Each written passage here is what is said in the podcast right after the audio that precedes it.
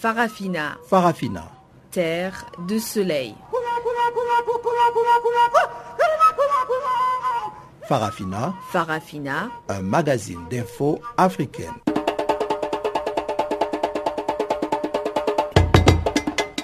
Présentation Pamela Kumba.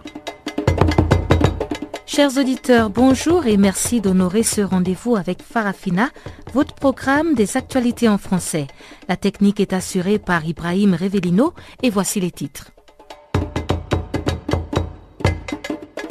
Faible taux de participation aux élections municipales du Mali, la Cour constitutionnelle du Gabon déboute encore une fois Jean Ping. Et en Mauritanie, la justice libère trois anti-esclavagistes et allège les charges des autres. Et voilà pour les titres. Comme d'habitude, je vous propose d'abord le bulletin des informations avec Guillaume Cabissoso et on se retrouve tout de suite après.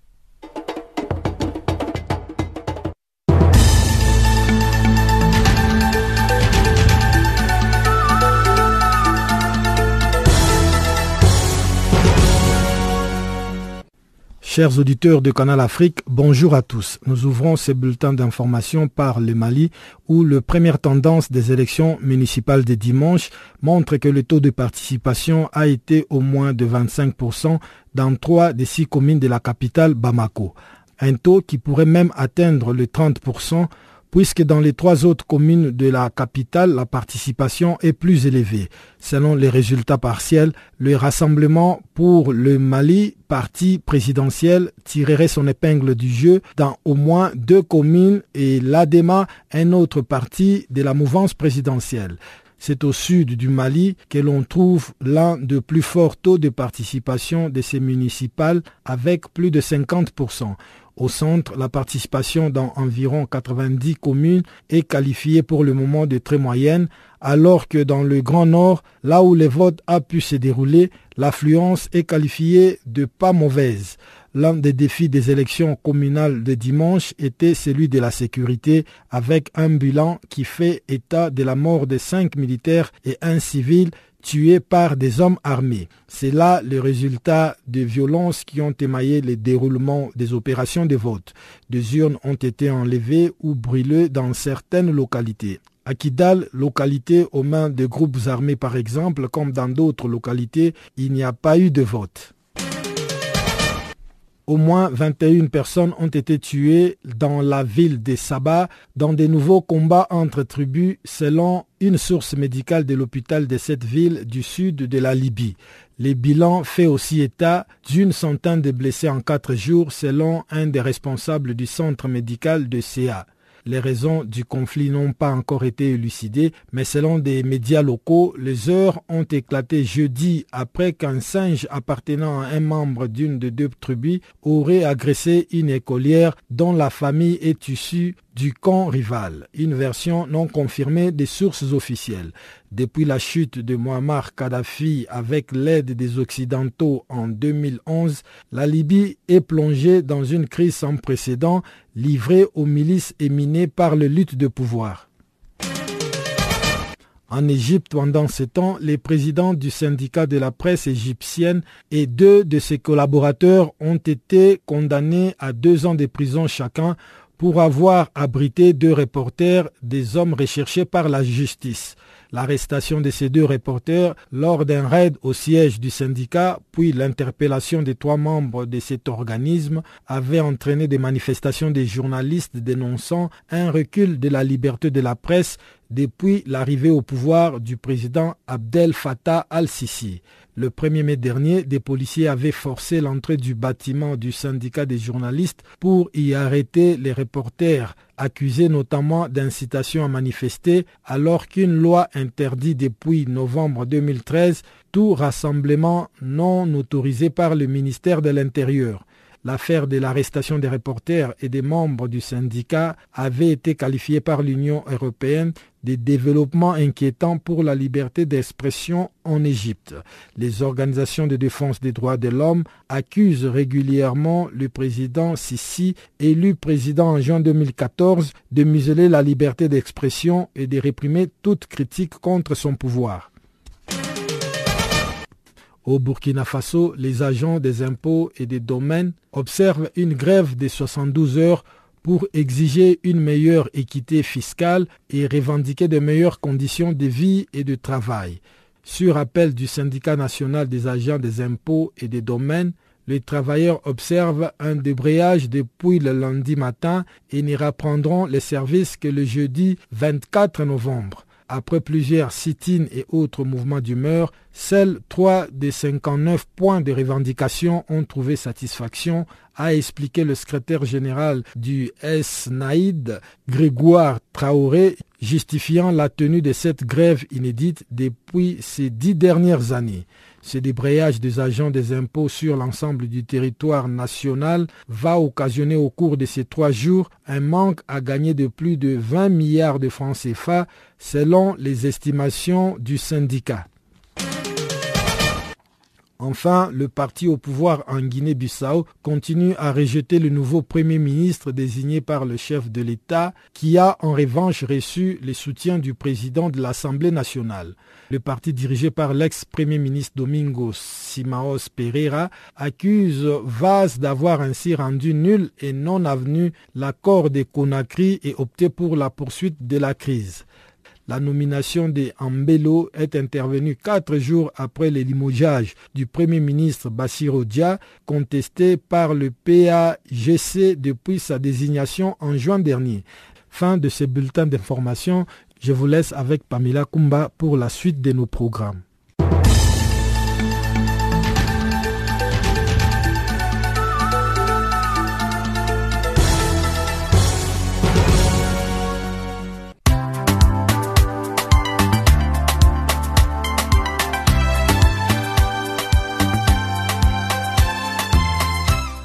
Farafina.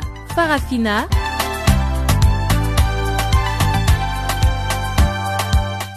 L'actualité panafricaine en français Ah bon? Mais oui, c'est tous les jours de lundi à vendredi, 16h GMT. Sur Channel Africa, la voix de la Renaissance africaine.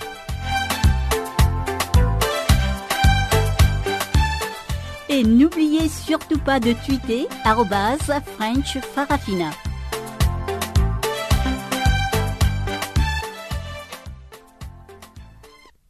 Les Maliens ont finalement pris le chemin des urnes dimanche pour élire leurs conseillers municipaux.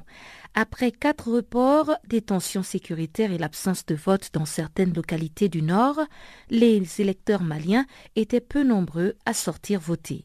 Le taux de participation avoisine les 30% et le parti présidentiel RMP serait en tête, suivi de l'ADEMA, parti principal d'opposition. L'analyste politique Kassoum Koulibaly revient sur ce faible taux de participation des Maliens aux élections communales de dimanche.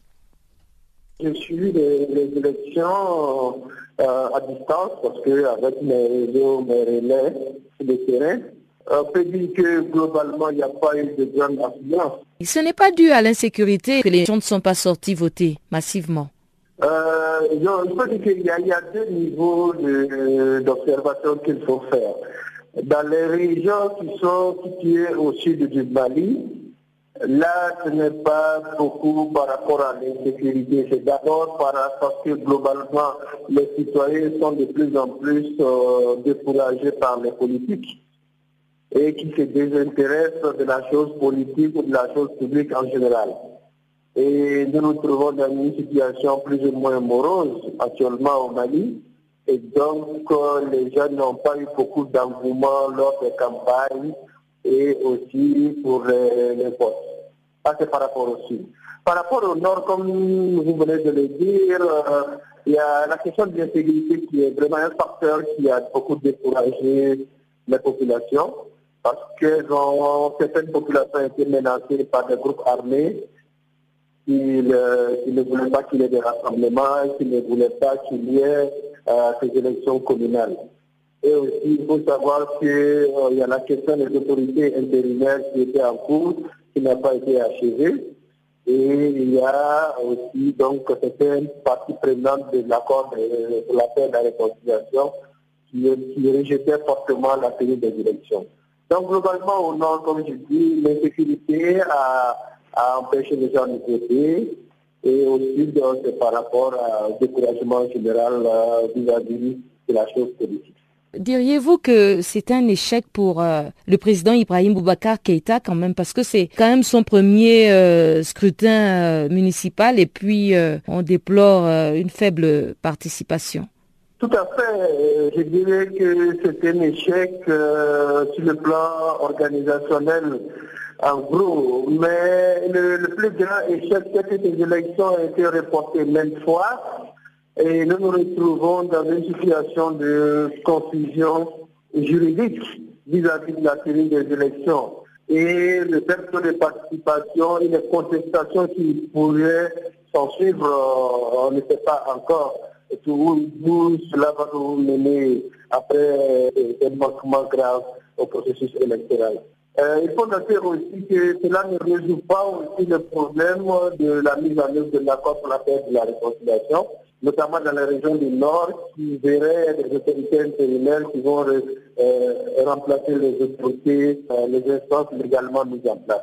Et je me pose la question sur euh, l'avenir de la République du Mali, sur la tenue des élections crédibles qui puissent donner des autorités légitimes sur place.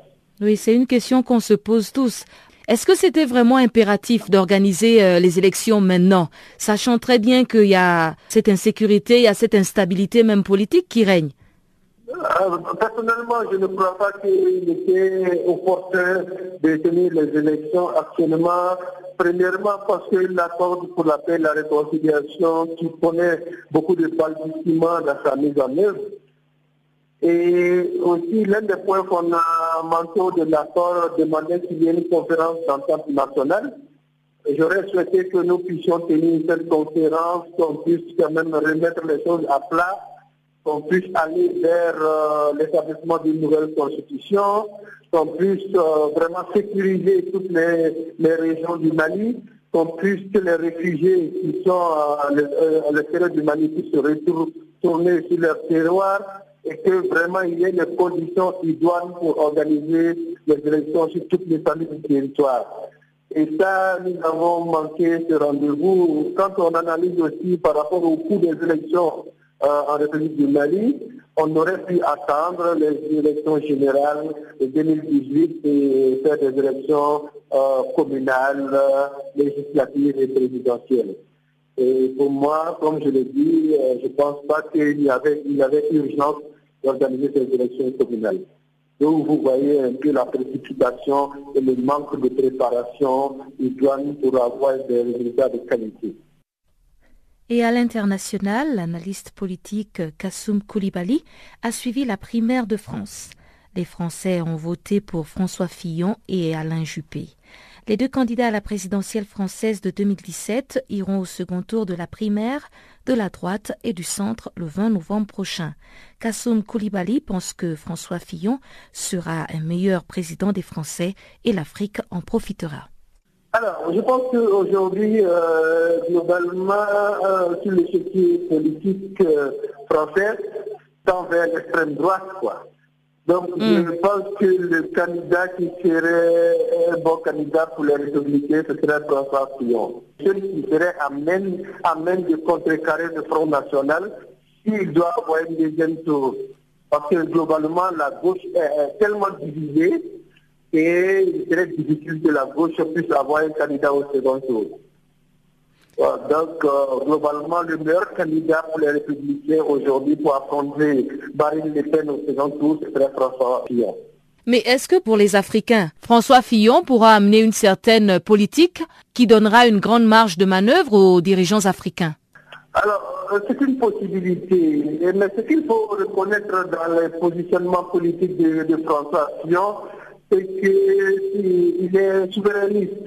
Et souverainiste, ça veut dire qu'aujourd'hui, il veut replier la France sur elle-même et euh, replier la France sur l'Europe.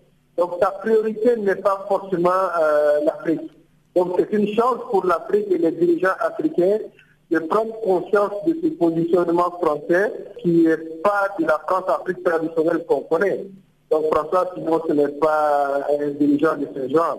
Donc, c'est une opportunité pour moi, je dirais, pour les pays africains, de saisir cette opportunité, de se repositionner aussi euh, dans la géopolitique euh, franco-africaine, mais aussi de pouvoir donc développer des rapports euh, plus autonomes qui soient à même de pouvoir apporter des bénéfices à court, moyen et long terme pour les peuples africains. Et comme vous le voyez, dernièrement, il y a beaucoup de questions sur, le, franc CFA. C'est une question qu'on pourrait euh, euh, développer et pouvoir euh, mettre sur la table des vrais problèmes liés au camp CFA par exemple. Il y a aussi la question des migrations. je crois que François Fillon est, moins clivant M. Sarkozy qui disait qu'il fallait suspendre la loi sur le regroupement familial. Et je pense que François Fillon n'est pas sur cette ligne qui est assez euh, caricaturale. Et c'est une opportunité, comme je l'ai dit, pour les pays africains de pouvoir, euh, dans, ce contexte de confusion globale mondiale, et de pouvoir euh, tirer parti de, cette, de cette nouvelle zone en France. Mais Alain Juppé semble quand même avoir un, bagage euh, politique intéressant, enfin beaucoup plus lourd que celui de François Fillon. Il a vu quand même plusieurs républiques et puis euh, peut-être est-ce qu'il ne serait pas mieux euh, pour les Français d'avoir quelqu'un comme ça qui pourra peut-être ramener un peu à la baisse le taux de chômage, augmenter les différentes incentives des, des, chômeurs par exemple? Oui, tout à fait. je pense que pour le président Jacques Chirac qui disait que M. Juppé, c'est le meilleur d'entre eux-mêmes. je loue vraiment ses qualités intellectuelles, sa capacité à, incarner la fonction présidentielle. Euh, mais je pense que c'était de, notre, de notre époque.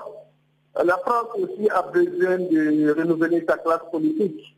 Je pense que François Fillon, qui a été élu euh, au premier tour de, de primaire avec environ 44% de l'électorat de, droite et du centre, aujourd'hui représente euh, euh, le, courant majoritaire aujourd'hui de la droite. Quoi qu'il en soit, que ce soit François Fillon qui soit élu, il y aura un regroupement de la famille de la droite et du centre autour de lui et il y aura des ajustements et des contributions de tous les, les tels que Alain Juppé, Nicolas Sarkozy, euh, M. le maire, euh, Nathalie Kosciusko Morizet, et j'en passe. Donc, euh, ce serait un regroupement des idées pour que la, France puisse se redresser. Parce que quoi qu'il en soit, la France en sixième euh, économie mondiale aujourd'hui, a besoin de, faire des réformes en son pour qu'elle puisse créer davantage euh, d'emplois et de, relancer l'activité économique euh, à son niveau. Au Gabon, alors que les tractations se poursuivent à huis clos entre les camps Ali Bongo et Champing, le candidat malheureux à la présidentielle du 27 août dernier a encore essayé de renverser la vapeur. Il a essuyé un revers de la Cour constitutionnelle. En effet, le 2 novembre dernier, Jean, Ping avait saisi la Cour afin qu'elle reconsidère sa décision proclamant Ali Bongo vainqueur de la présidentielle. La Cour a rejeté cette seconde requête et on en parle avec Jean de Makatamangoy, observateur de la vie politique gabonaise. Bon, la position des deux camps aujourd'hui, c'est qu'il y a le camping avec ces radicaux qui ne veulent pas du tout aller au dialogue avec Ali. Et d'un autre côté, il y a le camp d'Ali qui va absolument convoquer un dialogue. Au milieu, il y a le camp Ojemba qui souhaiterait que les deux dialogues se tiennent et que dans la troisième voie, on puisse euh, regarder les conclusions des deux dialogues pour arrêter une position commune qui rapprocherait certainement euh, les deux camps opposés. Donc pour le moment, c'est ce qui se décide. Le Premier ministre a commencé cette tractation, euh, les négociations. On ne sait pas euh, à ce jour à quel niveau ils en sont. Et est-ce que Jean Ping est déjà rentré au Gabon? Non, Jean Ping pour le moment est aux États-Unis. selon les réseaux sociaux et la presse, il avait une déclaration à faire ce matin au Sénat, au Congrès américain. Donc on attend de voir les conclusions de ce, de ce rapport-là. Et pour revenir un peu au dialogue, il y a une certaine classe de, la jeunesse africaine, notamment euh, la plateforme Couleur du Peuple, qui se plaint de ne pas être impliquée dans ces différentes euh, euh, tractations. Est-ce que vous pensez que la jeunesse aura sa part euh, dans ce dialogue quand on connaît un peu le rôle qu'elle a joué pendant les élections et après? Pour le moment, euh, la jeunesse se bouscule euh, de la diaspora et au Gabon, mais nous ne savons pas exactement quelle est la position de la jeunesse en ce moment. Et effectivement, comme il le dit si bien, aucun camp ne les a convoqués à un quelconque dialogue. Donc on va attendre de voir ce qui va se passer après. Certainement, comme les choses ne sont pas encore euh, terminées, on est certainement en train de voir dans les deux camps euh, comment associer toutes les couches euh, sociales du Gabon, notamment les vieux, les jeunes et les femmes. Et on attend de voir. Jean Ping avait saisi à nouveau la Cour afin qu'elle se retracte et reconsidère sa décision proclamant Ali Bongo Ondimba comme vainqueur de la présidentielle du 27 août dernier. Alors, il a été encore débouté. Qu'est-ce que vous pensez de ce recours? Bon, c'est vrai que le recours a été fondé sur des arguments euh, juridiques euh, assez soutenus, mais ce qu'il faut dire, c'est que la Cour euh, c'est tellement assez exigeante que certainement les avocats n'ont pas pu maîtriser. Et au finish, la Cour a fini par déclarer recevable en la forme la, demande en, reconsidération de Jean Ping, mais en la, au fond, elle a rejeté au motif que certaines conditions n'avaient pas été observées pour pouvoir déposer un tel recours. Ce rebondissement inédit et inattendu euh, de Jean Ping était-il réellement utile? Au niveau où nous en sommes, moi je ne pense pas que ce rebondissement ait été utile euh, pour M. Ping. Bien au contraire, il est contre-productif du fait seulement d'avoir déjà euh, laissé son antagoniste s'installer au palais. Et après, il a laissé un temps mort. Aucune pression n'est venue ébranler le cas de la majorité. Et nous ne voyons pas comment la Cour aurait pu euh, reconsidérer sa position étant entendu que ces décisions sont sans recours. Cela ne vient pas jeter quelque part un froid dans les relations euh, et dans le dialogue même déjà amorcé Mais Effectivement, euh, ça vient effectivement jeter un froid, non seulement entre deux camps, mais au niveau surtout de la position de la Cour constitutionnelle, que d'aucuns qualifient de tour de pise, qui se passe du même côté, et, avoir l'argumentaire de la Cour constitutionnelle euh, il n'est pas de nature à, calmer les esprits, bien au contraire. Je pense que le retour de jumping euh, va certainement nous amener d'autres événements.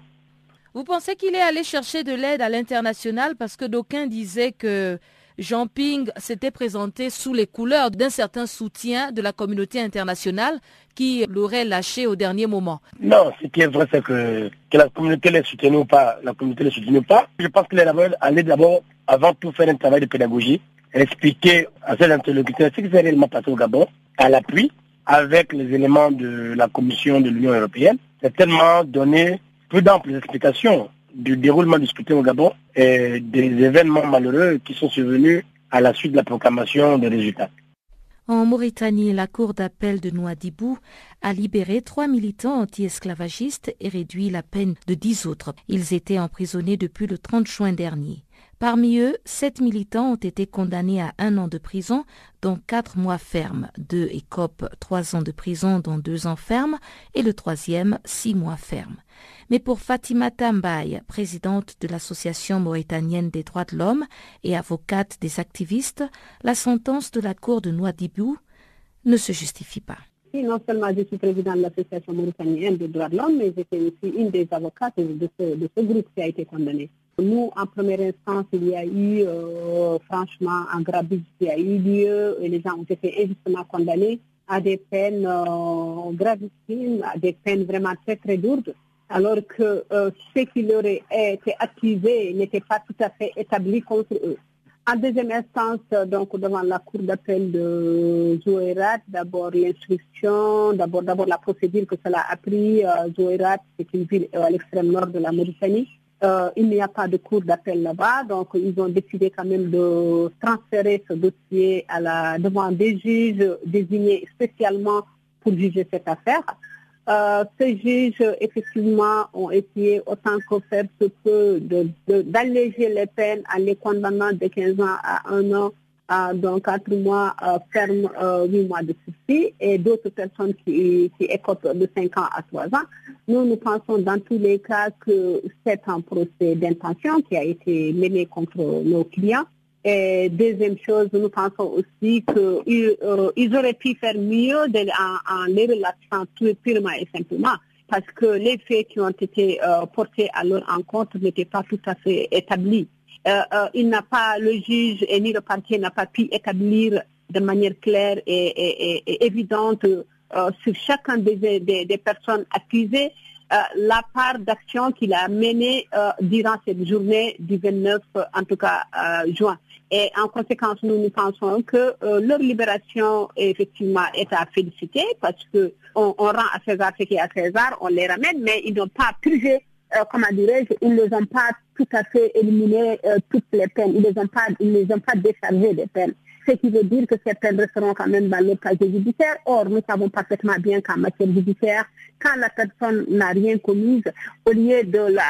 Parce que là, les juges vont se poser des questions. Comment ils vont justifier de 15 ans à 1 an ou de 15 ans à 4 mois? Euh, C'est quelque chose qu'il faut expliquer. Tout simplement, si de 15 ans, la charge a été relâchée à 4 mois, ça veut dire tout simplement en résumé et de manière juridique que ces personnes n'avaient absolument rien fait de patente qui pouvait en tout cas mériter leur première condamnation et qui méritent aujourd'hui aussi la condamnation même avec ceci. Mais madame, de 15 ans de peines que le ministère public réclamait à des peines allant de quelques mois à une année de prison, est-ce que ce n'est pas là un pas dans la bonne direction de la justice mauritanienne? Je n'ai pas dit le contraire, j'ai dit que de 15 ans à, à, un an, parce que le ministère public n'a pas demandé un an, le ministère public a demandé 20 ans. Le ministère public a demandé 30 ans, a demandé la confirmation de la peine. Ils n'ont pas demandé un an. Parce que si le ministère public avait demandé un an, c'est qui veut dire qu'il abandonne toutes les charges contre ces 13 personnes et en conséquence, les magistrats allaient tout simplement les acquitter. Mais le ministère public a bien et bel et bien demandé 20 ans de plus, comme l'avaient demandé ses prédécesseurs, euh, comme on sait que le parquet est solidaire sur toutes ces demandes. Donc la demande de 20 ans est revenue, mais le juge, donc qui est le président de la cour d'appel désigné à cet effet, a décidé tout simplement d'abandonner les charges de 15 ans, donc de les, de les alléger à un an, donc 4 mois à ferme. Il y a eu quand même euh, des troubles lors de l'intervention de la police euh, pendant ces manifestations. Oui, mais moi, je suis, je suis désolée. Si la police n'a pas fait son travail, euh, ce n'est pas les avocats qui vont faire ce travail. Et ce n'est pas non plus les prévenus qui vont faire ce travail pour prouver, c'est pas eux d'apporter la preuve qu'ils n'ont rien fait. C'est à la charge, en tout cas à l'accusation d'apporter la preuve qu'ils ont commis effectivement les faits qui leur sont reprochés et pas l'inverse. Est-ce que ces condamnés finalement ont droit à des recours pour voir leur peine en tout cas annulée complètement? Bien sûr, il reste encore euh, le recours devant la Cour, euh, la cour suprême qu'il faut juger à l'habilitation. Effectivement, euh, la décision leur appartient dans tous les cas. Au Tchad, la coalition Justice Sourien a publié ce lundi un communiqué de presse informant l'opinion nationale et internationale qu'une série d'actions sera engagée dans les prochains jours. La coalition qui avait donné au gouvernement un préavis de cinq jours, qui expire mardi à minuit, prévoit une grève de la faim de trois jours à partir de mercredi. La coalition appelle par ailleurs les Tchadiens à soutenir la FONAC dans sa journée ville morte de mardi. Plus de détails avec Ndil Noël, porte-parole de la coalition Justice Sourien. Comme vous le savez, l'État est plongé dans une crise euh, sans pareil, une crise financière qui a paralysé toute l'administration. Le secteur euh, de l'éducation, tout comme de la santé, plus en marche. De ce côté, euh, les deux parties, c'est-à-dire les, les, centrales syndicales et le gouvernement, ne trouvent pas d'entente. C'est là, ça perdu et tout le pays est parti. Alors, nous sommes dit, ah, c'est une injustice réelle, ce travail ce peuple, on ne pourrait pas, ne pas, rester à marge de la situation. Comme ça, nous avons attendu, est-ce que les deux parties pouvaient trouver un terrain d'entente Nous avons essayé également de mettre la main à la pâte. Dans un premier temps, nous avons essayé de les appeler à, à de meilleurs sentiments afin de trouver un terrain d'entente. Mais on a vu beaucoup plus la résistance et la persistance du côté gouvernement qui ne cherche pas à comprendre et ne cherche non plus à revenir sur sa décision relative aux 16 mesures. Alors on s'est dit cette fois-ci, il faut essayer de frapper fort pour les faire comprendre que la situation en train de Là, on compte, les morts se comptent en dans les les enfants et les femmes, vraiment, c'est vraiment une catastrophe. Voilà pourquoi on n'a pas voulu rester à marge et on a essayé, n'est-ce pas, d'avertir le gouvernement dans un premier temps que si jamais ils ne font rien, ils ne retirent pas ces mesures-là, alors euh, nous allons entreprendre des actions pour pouvoir, n'est-ce pas, marquer notre contestation, voilà, en quelque sorte, approcher cette coalition, n'est-ce pas, à, partir de ce communiqué. Alors, vous appelez la population à rester mobilisée et euh, vous l'associez également donc à plusieurs actions que vous entendez mener. Mais est-ce que cela sera suffisant afin de pouvoir amener votre gouvernement à céder? Parce qu'on a quand même vu ces deux, trois derniers mois, aucune action n'a été euh, euh, menée du côté du gouvernement. Alors, est-ce que cette fois-ci, vous pensez que vous aurez gain de cause? On se dit que pour tout gouvernement responsable, l'objectif premier est le bien-être de, de sa population.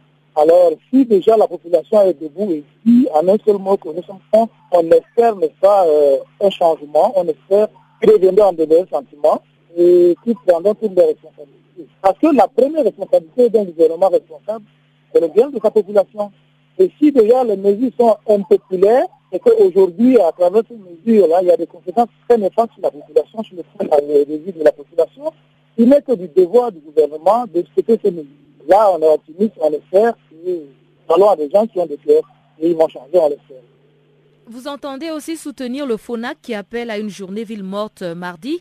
Alors, est-ce que vous avez l'intention de mobiliser toutes les populations pour cette journée ou bien c'est juste le directoire de, la coalition qui se joindra au FONAC?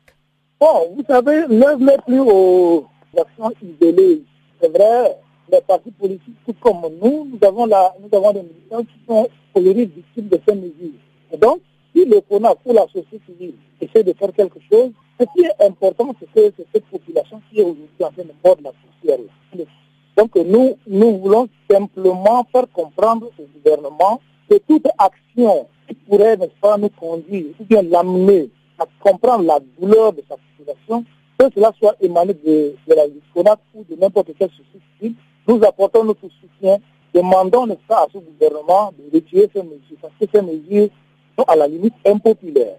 Voilà. Donc il faudrait que ça soit clair que la position aujourd'hui, c'est cette priorité que vit la population là qui nous pousse aujourd'hui à faire des actions en synergie avec tout le monde pour pouvoir, n'est-ce pas, euh, contrecarrer ces 16 mesures. Voilà pourquoi vous voyez aujourd'hui euh, le Sénat peut lancer un truc et la société. Mais l'objectif est unique, c'est que les 16 mesures soient retirées immédiatement. Voilà, c'est ça qu'il est La population qui est aujourd'hui victime dans cette lutte, c'est pas une lutte où ces mesures qui ne sont vraiment pas diverses. Voilà. Et voilà qui nous mène tout droit au bulletin économique de Chanceline Louraquois.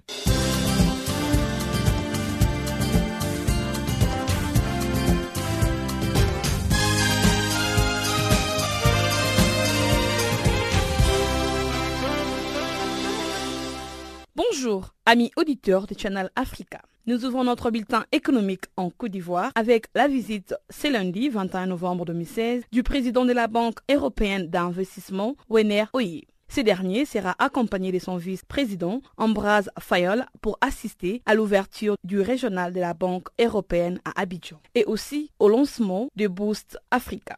Cette visite a pour cadre l'organisation d'Africa Day par la Banque européenne d'investissement en partenariat avec la Banque africaine pour le développement BAD en sigle. Elle a pour principal but d'emprunter sur le marché financier pour financer des projets au sein du vieux continent. Pour rappel, la Banque européenne d'investissement a été fondée en 1958. Elle est l'institution financière des États membres de l'Union européenne et est dirigée depuis 2012 par l'allemand Werner Hoyer.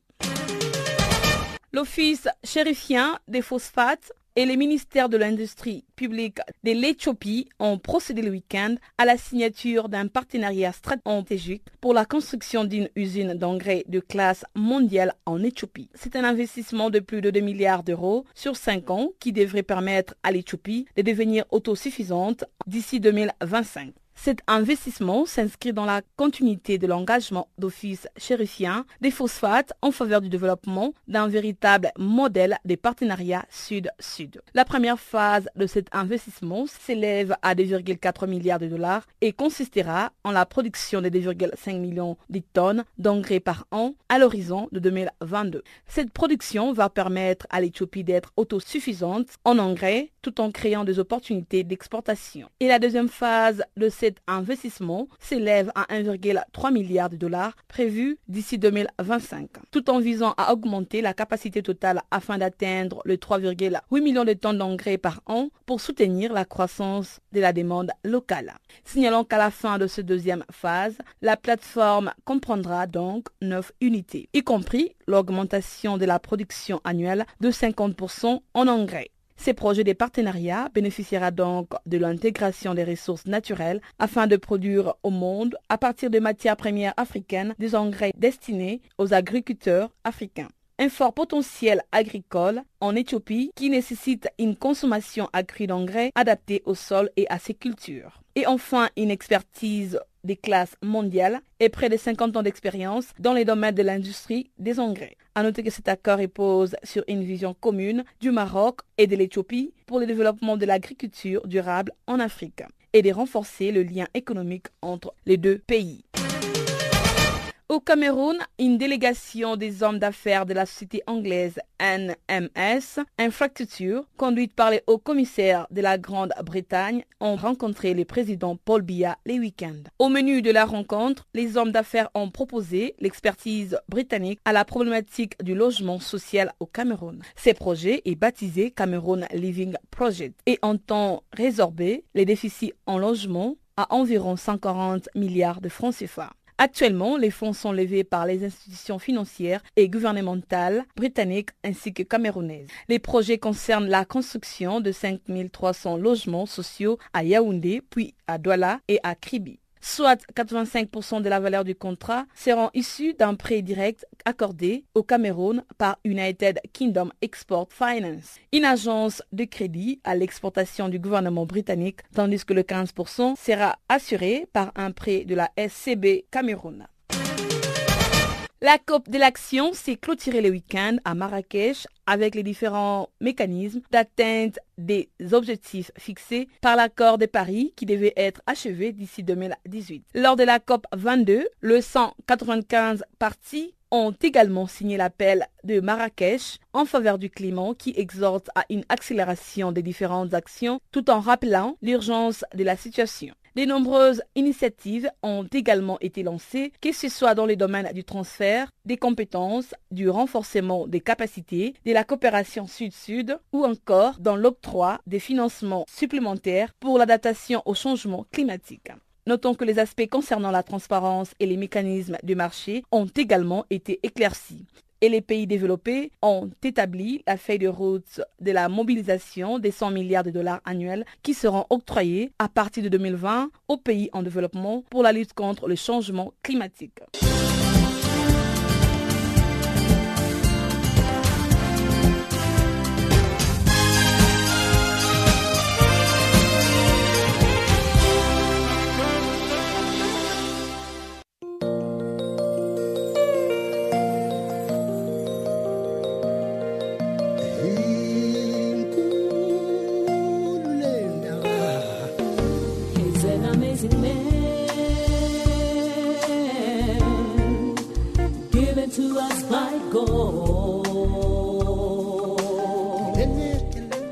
Channel Africa, la voix de la renaissance africaine. Écrivez-nous sur notre page Facebook Channel Africa. Faites-nous des tweets French Farafina ou bien Channel Africa 1.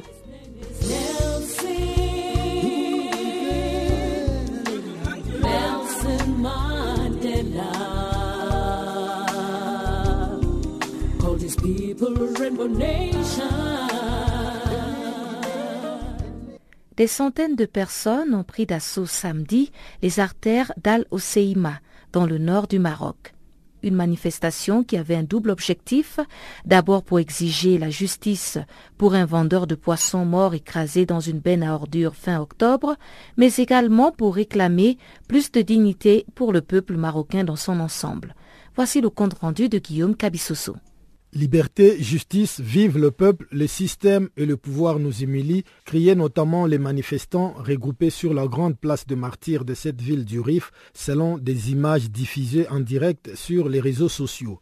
Ils étaient entre 800 selon les autorités locales et près de 3000 d'après les organisateurs à Al-Oshema dans le nord du pays pour une nouvelle fois dénoncer la mort atroce de ce vendeur de poissons, mort écrasé dans une benne à ordures le 28 octobre dernier alors qu'il tentait de protester contre la destruction de sa marchandise par les services de l'État.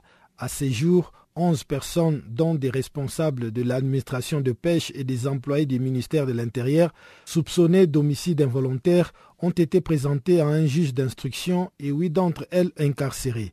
Quelques-uns brandissaient des drapeaux amazigh, des dessins de colombes blanches, la photo du chef de la République du Rif, république éphémère créée dans les années 1920 lors de la révolte contre les colonisateurs espagnols et des portraits de Moussine Fikri.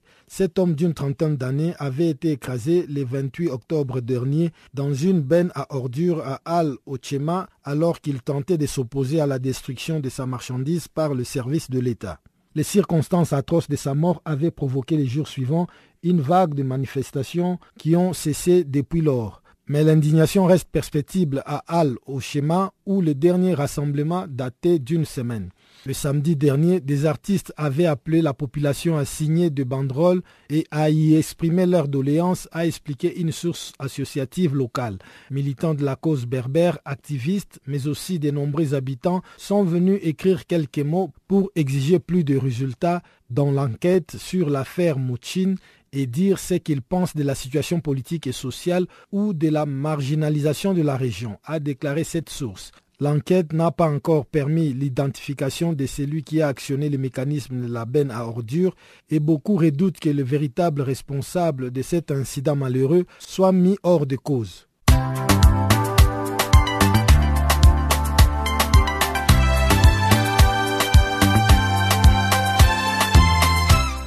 Farafina, Farafina.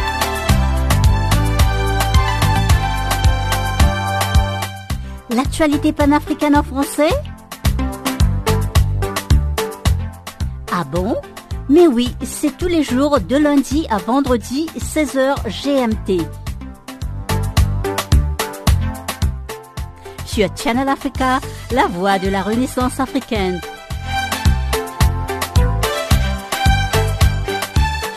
Et n'oubliez surtout pas de tweeter French Farafina.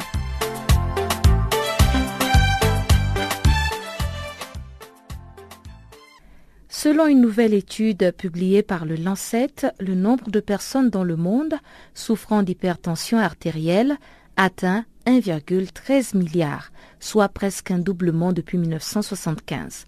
Le document se fonde sur une analyse groupée de 1479 études de mesures.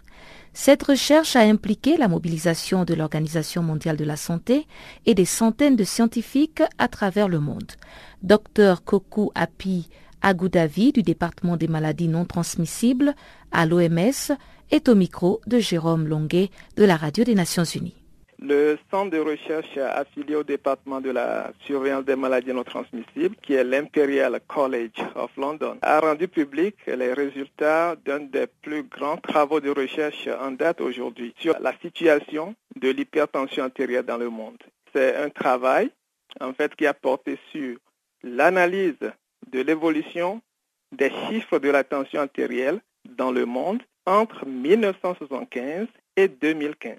Et ce qui a été identifié à travers ce travail, c'est que le nombre de personnes aujourd'hui dans le monde vivant avec une hypertension artérielle a presque doublé. Donc, euh, cela confirme tout ce que l'Organisation mondiale de la santé essaie depuis 2010 pour encourager les États à adopter des politiques, des mesures pour réduire les facteurs de risque communs aux maladies non transmissibles. Donc aujourd'hui, d'après le travail de l'Imperial College de Londres, nous avons près de 1 milliard 13 millions de personnes qui vivent avec une hypertension ou bien qui sont hypertendues dans le monde. Et ce qui effraie un peu, c'est la tendance actuelle de la prévalence de l'hypertension lorsqu'on se situe au niveau mondial. Donc, on a remarqué à travers cette étude que les chiffres ou bien les prévalences sont les plus fortes aujourd'hui dans les pays en développement.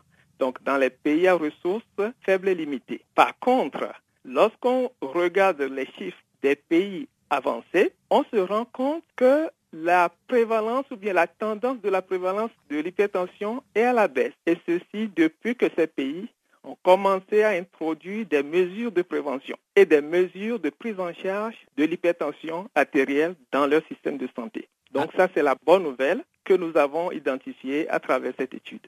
Alors justement, euh, docteur, euh, concernant euh, ces facteurs, vous parlez d'une augmentation très très nette en 40 ans.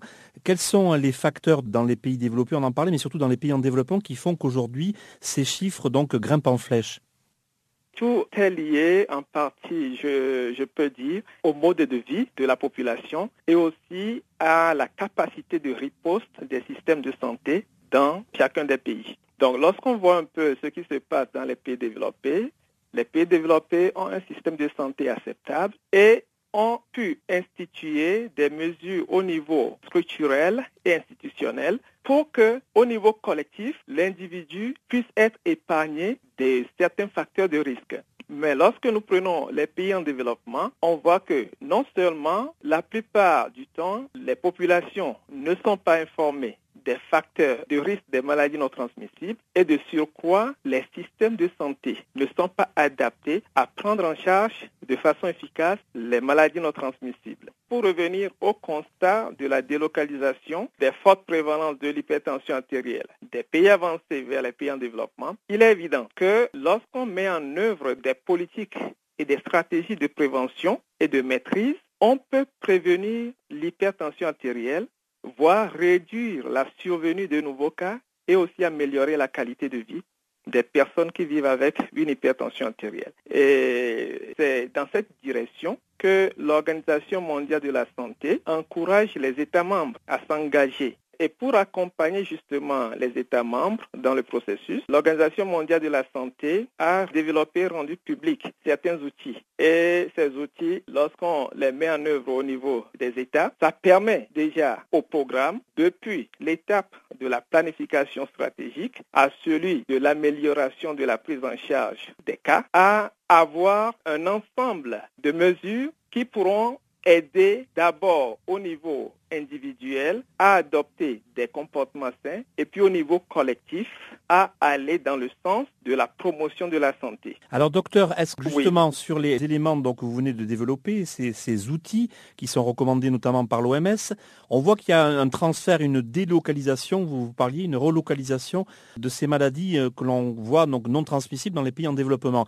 Est-ce que ça veut dire que clairement aujourd'hui, ça a un impact financier très important sur les pays ou est-ce qu'on peut, avec des éléments simples, et de la prévention, de l'information, réduire ces facteurs importants liés à l'hypertension Bien sûr, l'hypertension artérielle a un coût énorme au niveau individuel que collectif. Et c'est surtout au regard de ces coûts que les paquets ont été développés par l'Organisation mondiale de la santé. On a tout un ensemble de paquets, mais je vais m'attarder sur trois types de, paquets ou bien de directives que l'Organisation mondiale de la santé est en train de promouvoir. Le premier, c'est le PEN, qui est un ensemble de directives ou bien de protocoles de prise en charge des maladies non transmissibles au niveau des soins de santé primaires.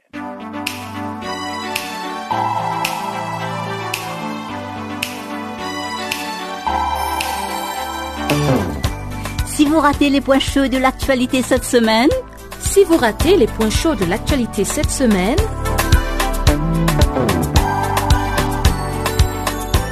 Eh bien, sans plus tarder, suivez la revue des actualités de la semaine sur Channel Africa, la voix de la Renaissance africaine.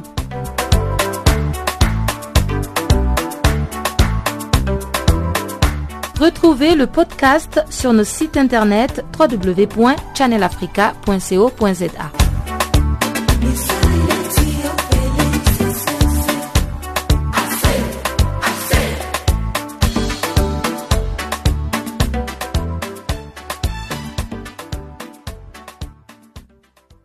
Voilà pour ce qui est de la partie Affairs, mais avant de nous quitter, retrouvez encore une fois Chanceline Louraquois avec le bulletin des sports.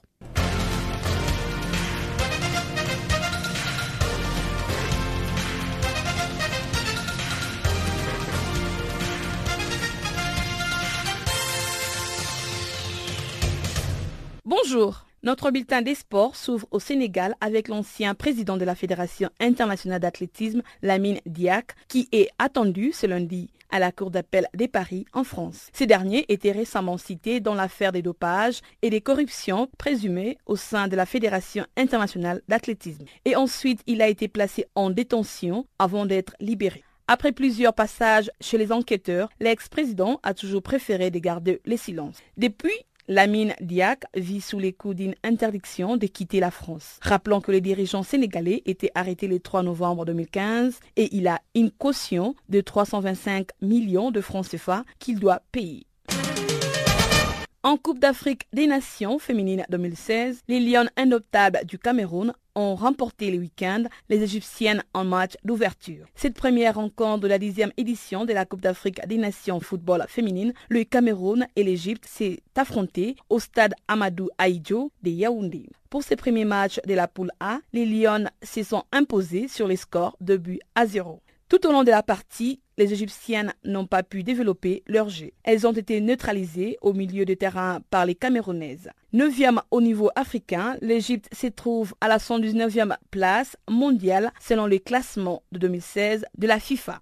De l'autre part du groupe B, le Nigeria a entamé la défense de son titre face au Mali. Les Nigériennes ont dominé les Maliennes au score 6 à 0. Grâce à cette victoire, les dames nigérianes prennent la tête du groupe B en attendant l'autre match qui oppose les Ghana au Kenya. Signalons que les deux premiers de chaque poule se qualifieront pour le demi-finale croisées qui auront lieu le 29 novembre prochain à Yaoundé et à Limbé. La capitale camerounaise accueillera donc le match des classements prévu le 2 décembre prochain et la finale se jouera le lendemain. Notons que le prochain match des Lions indoptables est prévu le 22 novembre prochain contre l'Afrique du Sud. Voici le reste du programme. Voici le reste du programme. Les groupes A jouera le 22 novembre 2016.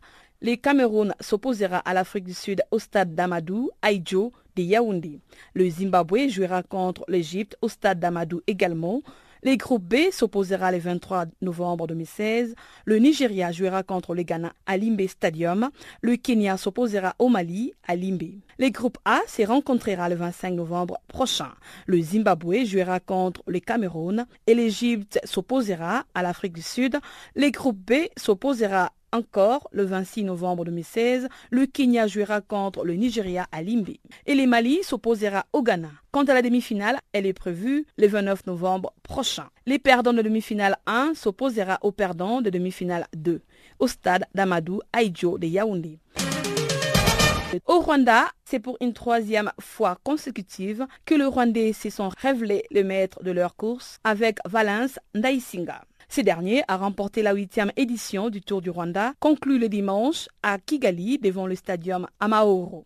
Le vainqueur du Tour du Rwanda en 2014 a terminé la compétition avec un temps de 21 heures, 15 minutes et 21 secondes en couvrant cette étape et un, et un prologue sur une distance totale de 819,1 km. Cet athlète rwandais a battu la forte concurrence de son coéquipier Eyob Metzkel qui a terminé à 39 secondes de la deuxième place après un chrono de 21h16 minutes 0 secondes, tandis qu'Okuba Mariam a terminé troisième avec 21h16 minutes et 51 secondes.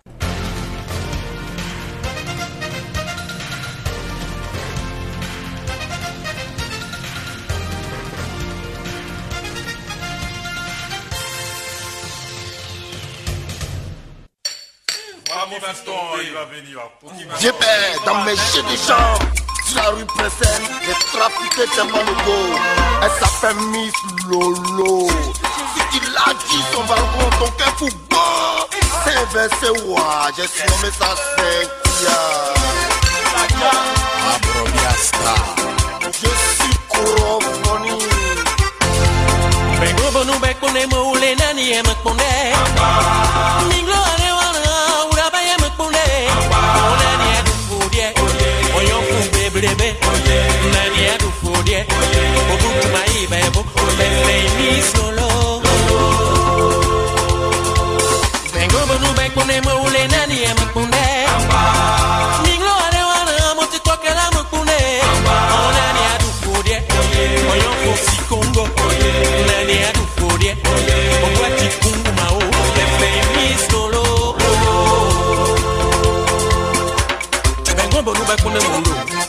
Kwa nani ya kondele Jimmy Jimmy slow ara yìí o. Má alẹ́ lolo. Má fresh ní alẹ́ lolo. Mongo.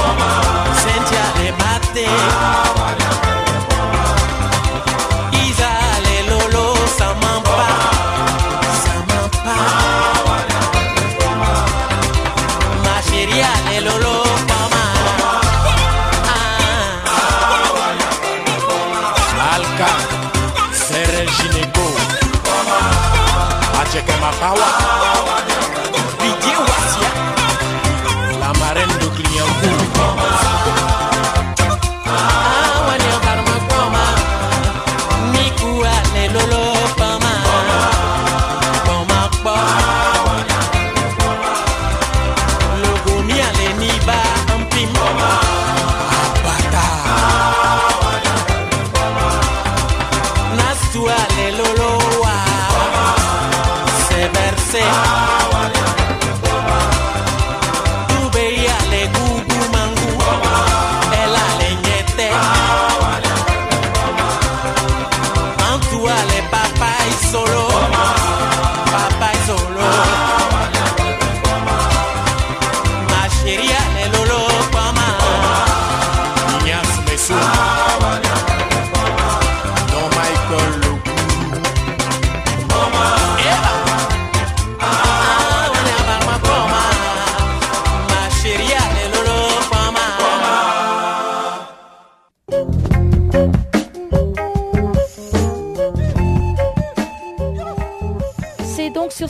Que s'achève Farafina. Merci d'avoir été des nôtres.